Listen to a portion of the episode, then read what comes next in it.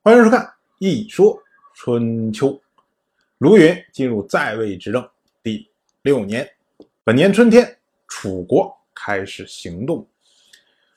楚国国君叫做米策，率领大军攻入随国。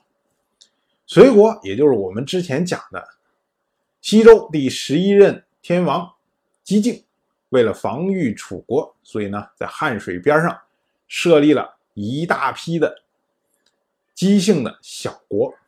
被称为江汉诸姬，而隋国呢，就是这一大批小国中最有影响力、最大的一个。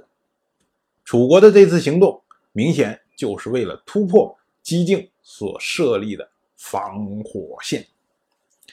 不过呢，楚国的这次攻击并不是非常顺利。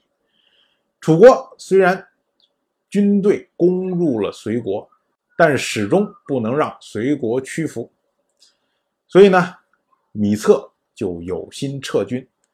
他派他的侄子叫做韦章到隋国去谈判，而自己呢，则将楚国大军驻扎在峡这个地方。对应的呢，隋国也派出了自己的官员少师。来负责主持这次和谈。春秋记录少师主持和谈用了两个字，叫做“董承”，“承”就是和谈的意思，而“董”这个字则是组织的意思。放在我们今天来说啊，我们总感觉“董”这个字好像就是个姓儿，没有什么其他的意思。但实际上，组织这个意思。仍然包含在今天的词汇里面，比如我们说懂事，不觉得很奇怪吗？什么叫做懂事啊？你是明白事儿吗？还是什么呀？所以，如果我们拿董承的这个“董”的意思来解释懂事，你会发现什么是懂事？懂事就是组织事务的人，叫做懂事。所以我们说，春秋两千多年前的文字。虽然很多意思在我们平常的语言里面已经很少见，但是仍然残留在我们的文化之中。但是这个完完全全、标标准准的题外话。我们再来说，两边进行和谈。这时候呢，楚国有一位大夫叫做窦伯比。窦伯比呢，就向米策提出建议。他说啊，楚国。你看这次打的也不顺利，我们之所以不能得志于汉东，原因在我们自己。楚国虽然兵甲鲜明，能征惯战，但是我们太习惯于使用武力来解决问题，就是你喜欢用暴力，所以呢，汉东这些小国全部都怕我们。正是因为怕，所以呢，他们联合在一起。这些国家虽然小，一旦联合对付起来也非常的麻烦，所以我们要想办法对他们分而治之。隋国这个国家在汉东小国里面算是最大、最有影响力的一个国家。如果隋国能够骄纵自大的话，那么呢，就一定会看不起这些其他的小国。这样的话呢，他们之间就会产生嫌隙，而楚国。就可以趁这个机会而从中渔利。所以我听说呀，这次来的这个少师为人骄纵，所以我们如果能视之以弱，他不是骄纵吗？我们就助长他的骄纵。我们故意把这个疲弱的士兵，把这瘦弱的牲口展示给他，让他看，让他自大。您觉得怎么样？示敌以弱这个招数，在后世仍然有人在用。比如说，像汉高祖刘邦要讨伐匈奴的时候，匈奴就对刘邦示之以弱。刘邦先后派了几十波的使者，然后去匈奴去查看。匈奴每一次等使者来的时候，就把这些精兵全部隐藏起来，然后呢，展示给这种疲弱的士兵。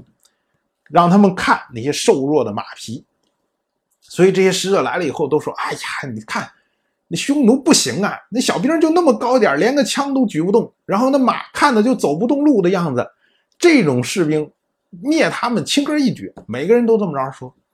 后来刘邦派了他的智囊，叫做娄敬去看。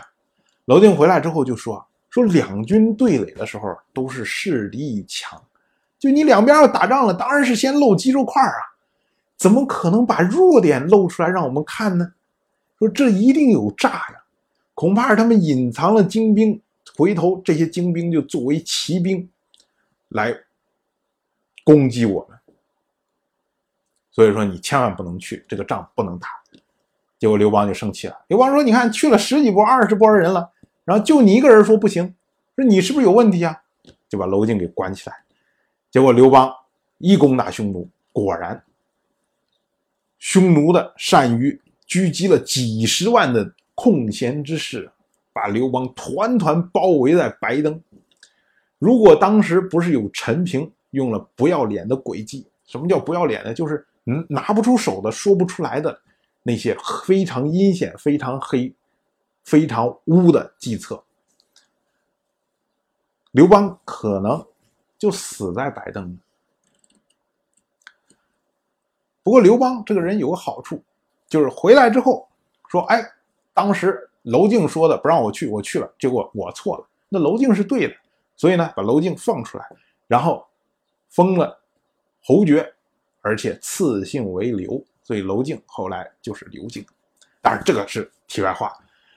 我们说这个呢，就是说示敌以弱这个计啊，关键取决于对方有没有能人，君主是不是可以采取能人的建议。并不是说你这个计使得好，别人就会信，这是两回事所以，楚国当时也有人看出来这个问题。楚国另外一位大夫叫做熊塞且比，熊塞且比就说：“说你说的这个东西听着挺好，但是没用。为什么呀？因为隋国有一能人叫做季梁，你这计策啊，往季梁面前一放，季梁一看就知道，哎，你这肯定是陷阱。”不能信，所以你费半天劲有什么用呢？没用。结果这位窦伯比就说：“说你说了没错，这个计策啊，交给季良，季良保证识破。但是问题这一次来组织和谈的人，他不是季良，而是少师。只要少师看不破这个计策，有朝一日，少师在隋国国君面前得宠的时候。”他所看到的楚国的这个疲弱的状况，就有可能为我们制造机会。所以我这条计不是给当前用的，我这是放长线钓大鱼。米特听着俩人叽里呱啦说了半天，无所谓，对我来说也没什么损失嘛，对吧？所以呢，就同意了窦伯比的建议，把精兵全部藏起来。视少师以弱，让他一看，全是弱兵疲旅。当然，我就这么一说，您就那么一听。谢谢收看。